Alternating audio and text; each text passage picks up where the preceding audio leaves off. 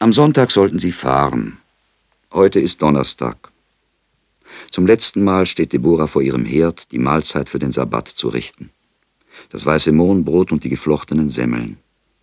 Offen brennt das Feuer, zischt und knistert, und der Rauch erfüllt die Stube wie an jedem Donnerstag seit 30 Jahren. Es regnet draußen. Der Regen drängt den Rauch aus dem Schornstein zurück. Der alte, gezackte, vertraute Fleck im Kalk des Plafonds zeigt sich wieder in seiner feuchten Frische. Seit zehn Jahren hätte das Loch in den Schindeln des Daches ausgebessert werden sollen. Die Familie Billis wird es schon machen. Gepackt steht der große, eisenbeschlagene braune Koffer mit seiner soliden Eisenstange vor dem Schlitz und mit zwei funkelnden, neuen, eisernen Schlössern. Manchmal kriecht Menuchim an sie heran und lässt sie baumeln. Dann gibt's ein unbarmherziges Klappern. Die Schlösser schlagen gegen die eisernen Reifen und zittern lange und wollen sich nicht beruhigen. Und das Feuer knistert und der Rauch erfüllt die Stube. Am Sabbatabend nahm Mendelsinger Abschied von seinen Nachbarn. Man trank den gelblich-grünen Schnaps, den einer selbst gebraut und mit trockenen Schwämmen durchsetzt hat. Also schmeckt der Schnaps nicht nur scharf, sondern auch bitter. Der Abschied dauert länger als eine Stunde. Alle wünschen Mendel Glück. Manche betrachten ihn zweifelnd, manche beneiden ihn. Alle aber sagen ihm, dass Amerika ein herrliches Land ist. Ein Jude kann sich nichts Besseres wünschen, als nach Amerika zu gelangen. In dieser Nacht verließ Deborah das Bett und ging, die Hand sorgfältig gewölbt um eine Kerze, zum Lager Menuchims. Er lag auf dem Rücken, sein schwerer Kopf lehnte an der zusammengerollten grauen Decke. Seine Lider standen halb offen, man sah das Weiße seiner Augen. Bei jedem Atemzug zitterte sein Körper, seine schlafenden Finger bewegten sich unaufhörlich. Er hielt die Hände an der Brust. Sein Angesicht war im Schlaf noch fahler und schlaffer als am Tag. Offen standen die bläulichen Lippen mit weißen, perlendem Schaum in den Mundwinkeln. Deborah löschte das Licht. Sie hockte ein paar Sekunden neben dem Sohn, erhob sich und schlich wieder ins Bett. Nichts wird aus ihm, dachte sie.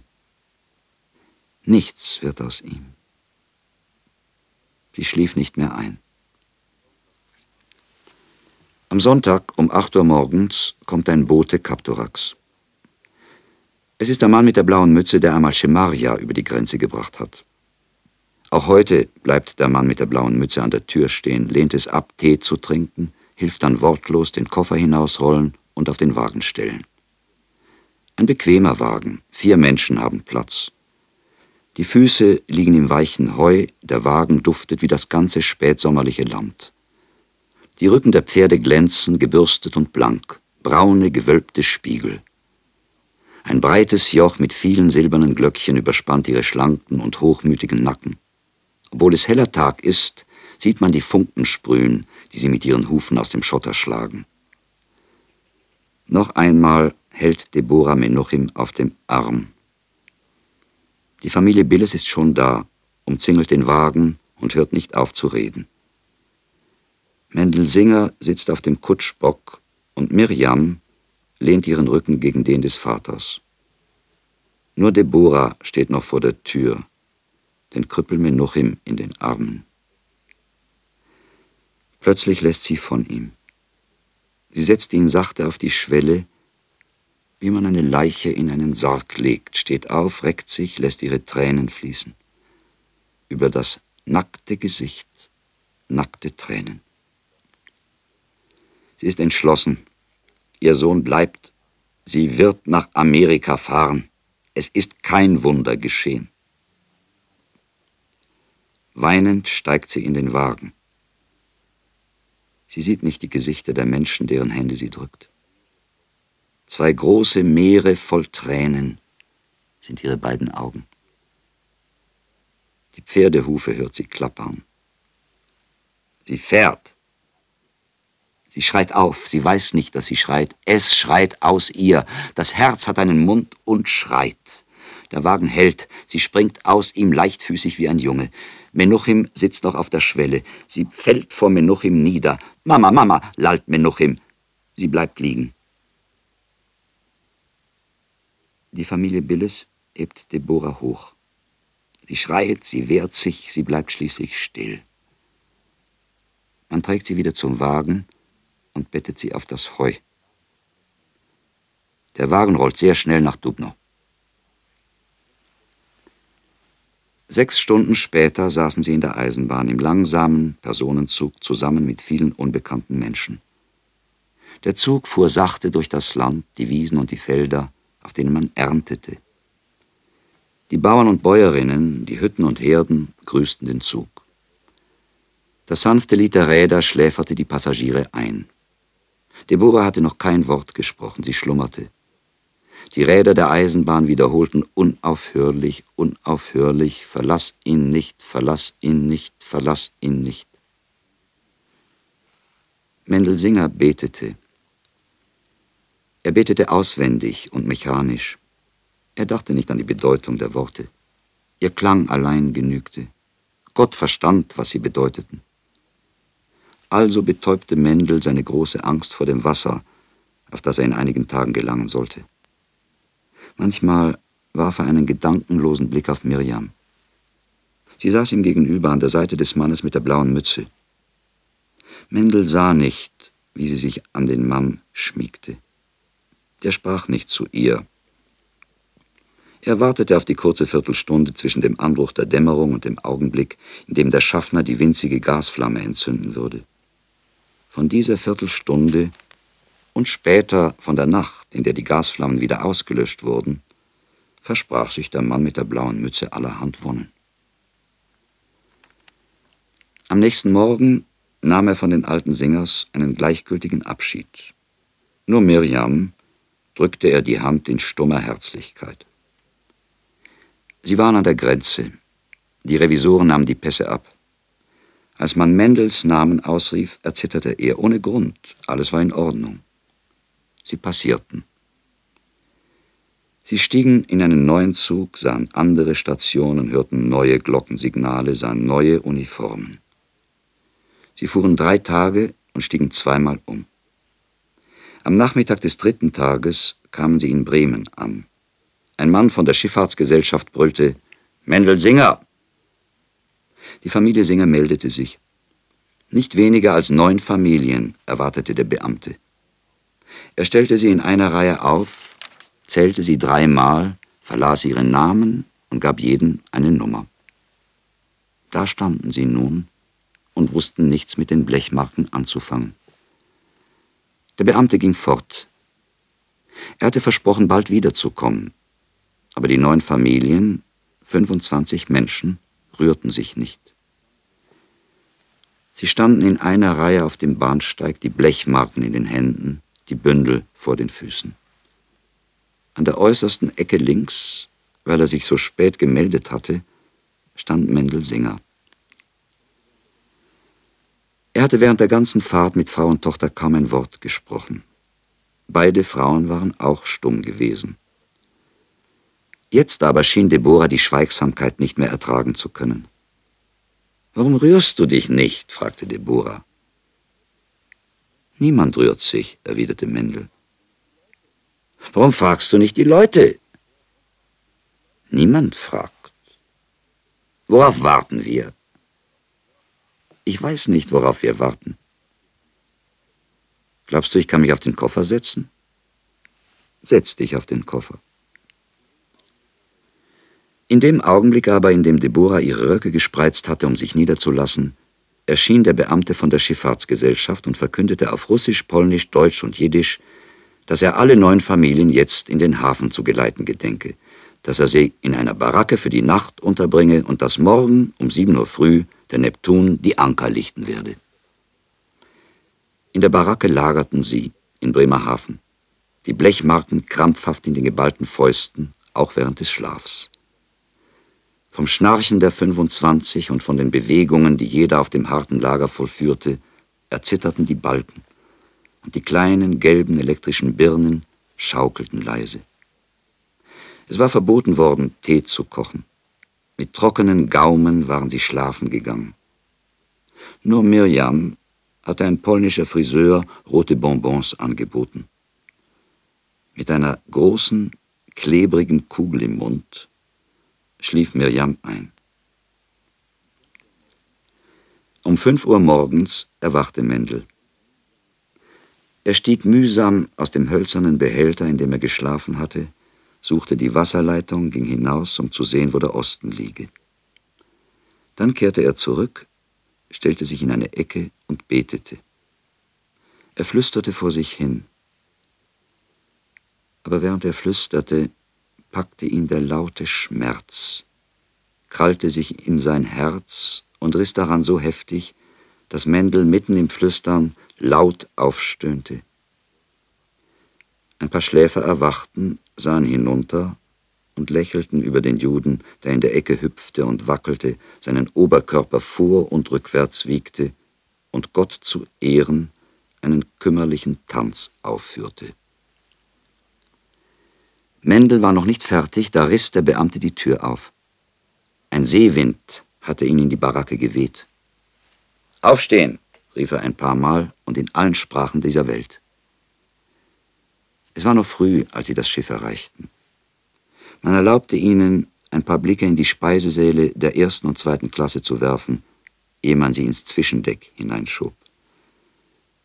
Mendelsinger rührte sich nicht. Er stand auf der höchsten Stufe einer schmalen, eisernen Leiter.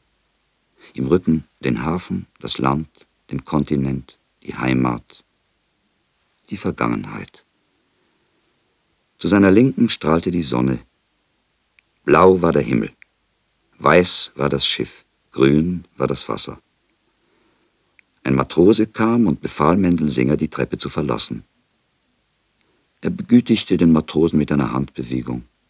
Er war ganz ruhig und ohne Furcht. Er warf einen flüchtigen Blick auf das Meer und trank Trost aus der Unendlichkeit des bewegten Wassers. Ewig war es.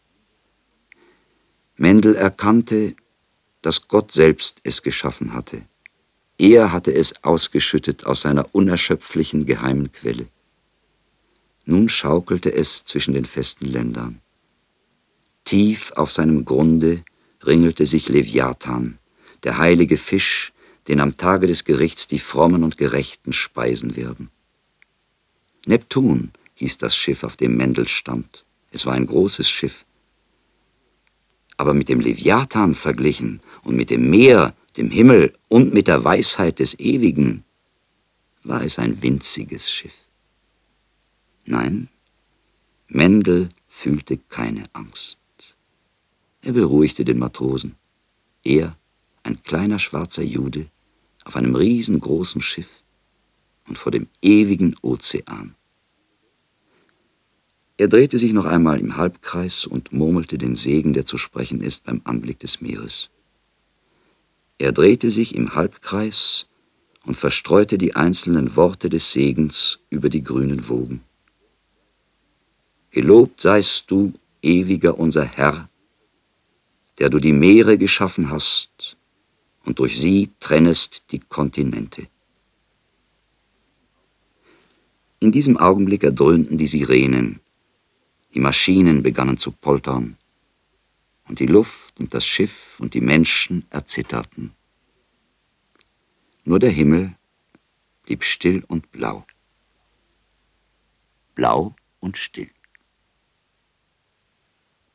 Den vierzehnten Abend der Seereise erleuchteten die großen feurigen Kugeln, die von den Leuchtschiffen abgeschossen wurden. Jetzt erscheint, sagte ein Jude, der schon zweimal diese Fahrt mitgemacht hatte, zu Mendelsinger, die Freiheitsstatue. Sie ist 151 Fuß hoch, im Innern hohl, man kann sie besteigen. Um den Kopf trägt sie eine Strahlenkrone, in der rechten hält sie eine Fackel. Und das Schönste ist, dass diese Fackel in der Nacht brennt und dennoch niemals ganz verbrennen kann, denn sie ist nur elektrisch beleuchtet. Solche Kunststücke macht man in Amerika. Am Vormittag des 15. Tages wurden sie ausgeladen. Deborah, Miriam und Mendel standen enge nebeneinander, denn sie fürchteten, sich zu verlieren. Es kamen Männer in Uniformen. Sie erschienen Mendel ein wenig gefährlich, obwohl sie keine Säbel hatten. Einige trugen blütenweiße Gewänder und sahen halb wie Gendarmen aus und halb wie Engel. Das sind die Kosaken Amerikas, dachte Mendelsinger. Und er betrachtete seine Tochter Miriam. Sie wurden aufgerufen nach dem Alphabet. Jeder kam an sein Gepäck. Man durchstach es nicht mit spitzen Lanzen. Vielleicht hätte man Menuchim mitnehmen können, dachte Deborah. Auf einmal stand Schemaria vor ihnen. Alle drei erschraken auf die gleiche Weise. Sie sahen gleichzeitig ihr altes Häuschen wieder, den alten Schemaria und den neuen Schemaria, genannt Sam. Sie sahen Schemaria und Sam zugleich. Als wenn ein Sam über einen Schemaria gestülpt worden wäre. Ein durchsichtiger Sam. Es war Schemaria, aber es war Sam. Es waren zwei. Der eine trug eine schwarze Mütze, ein schwarzes Gewand und hohe Stiefel. Und die ersten flaumigen schwarzen Härchen sproßten aus den Poren seiner Wangen. Der zweite trug einen hellgrauen Rock, eine schneeweiße Mütze wie der Kapitän, breite gelbe Hosen, ein leuchtendes Hemd aus grüner Seide, und sein Angesicht war glatt wie ein nobler Grabstein. Der zweite war beinahe Mac. Der erste sprach mit seiner alten Stimme. Sie hörten nur die Stimme, nicht die Worte. Der zweite schlug mit einer starken Hand seinem Vater auf die Schulter und sagte, und jetzt erst hörten sie die Worte, Hallo, Chap, und verstanden nichts. Der erste war Shemaria. Der zweite aber war Sam. Zuerst küsste Sam den Vater, dann die Mutter, dann Miriam. Alle drei rochen an Sam Rasierseife, die nach Schneeglöckchen duftete und auch ein wenig wie Karbol. Er erinnerte sie an einen Garten und gleichzeitig an ein Spital. Im Stillen wiederholten sie sich ein paar Mal, dass Sam Shemaria war. Dann erst freuten sie sich. Alle anderen, sagte Sam, kommen in die Quarantäne, ihr nicht. Mac hat es gerichtet. Er hat zwei Vettern, die sind hier bedienstet. Eine halbe Stunde später erschien Mac. Er sah noch genauso aus wie damals, als er im Städtchen erschienen war breit, laut, in einer unverständlichen Sprache polternd und die Taschen schon geschwollen vom süßen Backwerk, das er sofort zu verteilen und selbst zu essen begann. Eine knallrote Krawatte flatterte wie eine Fahne über seine Brust. Ihr müsst doch in die Quarantäne, sagte Mac. Denn er hatte übertrieben. Seine Vettern waren zwar in dieser Gegend bedienstet, aber nur bei der Zollrevision. Aber ich werde euch begleiten, habt nur keine Angst. Sie brauchten in der Tat keine Angst zu haben. Mac schrie allen Beamten zu, dass Miriam seine Braut sei und Mendel und Deborah seine Schwiegereltern. Jeden Nachmittag um drei Uhr kam Mac an das Gitter des Lagers. Er streckte seine Hand durch die Drähte, obwohl es verboten war, und begrüßte alle. Nach vier Tagen gelang es ihm, die Familie Singer zu befreien. Auf welche Weise es ihm gelungen war, verriet er nicht denn es gehörte zu Macs Eigenschaften, dass er mit großem Eifer Dinge erzählte, die er erfunden hatte, und dass er Dinge verschwieg, die sich wirklich zugetragen hatten. Er bestand darauf, dass sie ganz ausführlich auf einem Leiterwagen seiner Firma Amerika betrachteten, ehe sie sich nach Hause begaben. Man verlud Mendel Singer, Deborah und Miriam und führte sie spazieren. Es war ein heller und heißer Tag. Mendel und Deborah saßen in der Fahrtrichtung, ihnen gegenüber Miriam, Mac und Sam. Der schwere Wagen ratterte über die Straßen mit einer wütenden Wucht, wie es Mendelsinger schien, als wäre es seine Absicht, Stein und Asphalt für ewige Zeiten zu zertrümmern und die Fundamente der Häuser zu erschüttern. Der lederne Sitz brannte unter Mendels Körper wie ein heißer Ofen. Obwohl sie sich im düsteren Schatten der hohen Mauern hielten, glühte die Hitze wie graues, schmelzendes Blei durch die alte Mütze aus schwarzem Seidenrips auf den Schädel Mendels, drang in sein Gehirn und verlötete es dicht, mit feuchter, klebriger, schmerzlicher Glut. Seit seiner Ankunft hatte er kaum geschlafen, wenig gegessen und fast gar nichts getrunken. Er trug heimatliche Galoschen aus Gummi an den schweren Stiefeln, und seine Füße brannten wie in einem offenen Feuer. Krampfhaft zwischen die Knie geklemmt hatte er seinen Regenschirm, dessen hölzerner Griff heiß war und nicht anzufassen, als wäre er aus rotem Eisen. Vor den Augen Mendels wehte ein dicht gewebter Schleier aus Ruß, Staub und Hitze. Er dachte an die Wüste, durch die seine Ahnen 40 Jahre gewandert waren. Aber sie waren wenigstens zu Fuß gegangen, sagte er sich. Die wahnsinnige Eile, in der sie jetzt dahinrasten, weckte zwar einen Wind, aber es war ein heißer Wind. Der feurige Atem der Hölle. Statt zu kühlen, glühte er. Der Wind war kein Wind. Er bestand aus Lärm und Geschrei. Es war ein wehender Lärm. Er setzte sich zusammen aus einem schrillen Klingeln von hundert unsichtbaren Glocken, aus den gefährlichen metallenen Dröhnen der Bahnen, aus dem tutenden Rufen unzähliger Trompeten, aus dem flehentlichen Kreischen der Schienen an den Kurven der Streets, aus dem Gebrüll Max, der durch einen übermächtigen Trichter seinen Passagieren Amerika erläuterte, aus dem Gemurmel der Menschen ringsum, aus dem schallenden Gelächter eines fremden Mitreisenden hinter Mendels Rücken, aus dem unaufhörlichen Reden, die Sam in des Vaters Angesicht warf. Reden, die Mendel nicht verstand, zu denen aber fortwährend nickte, ein furchtsames und zugleich freundliches Lächeln um die Lippen, wie eine schmerzende Klammer aus Eisen. Selbst wenn er den Mut gehabt hätte, ernst zu bleiben, wie es seiner Situation entsprach, er hätte das Lächeln nicht ablegen können. Er hatte nicht die Kraft, seine Miene zu verändern. Die Muskeln seines Angesichts waren erstarrt. Er hätte lieber geweint, wie ein kleines Kind. Er roch den scharfen Teer aus dem schmelzenden Asphalt, den trockenen und spröden Staub in der Luft, den ranzigen und fetten Gestank aus Kanälen und Käsehandlungen, den beizenden Geruch von Zwiebeln, den süßlichen Benzinrauch der Autos, den fauligen Sumpfgeruch aus Fischhallen, die Maiglöckchen und das Chloroform von den Wangen seines Sohnes. Alle Gerüche vermengten sich im heißen Brodem, der ihm entgegenschlug, mit dem Lärm, der seine Ohren erfüllte und seinen Schädel sprengen wollte. Bald wusste er nicht mehr, was zu hören, zu sehen, zu riechen war. Er lächelte immer noch und nickte mit dem Kopfe. Amerika drang auf ihn ein. Amerika zerbrach ihn. Amerika zerschmetterte ihn. Nach einigen Minuten wurde er ohnmächtig. Er erwachte in einem Lunchroom, in den man ihn in der Eile gebracht hatte, um ihn zu laben.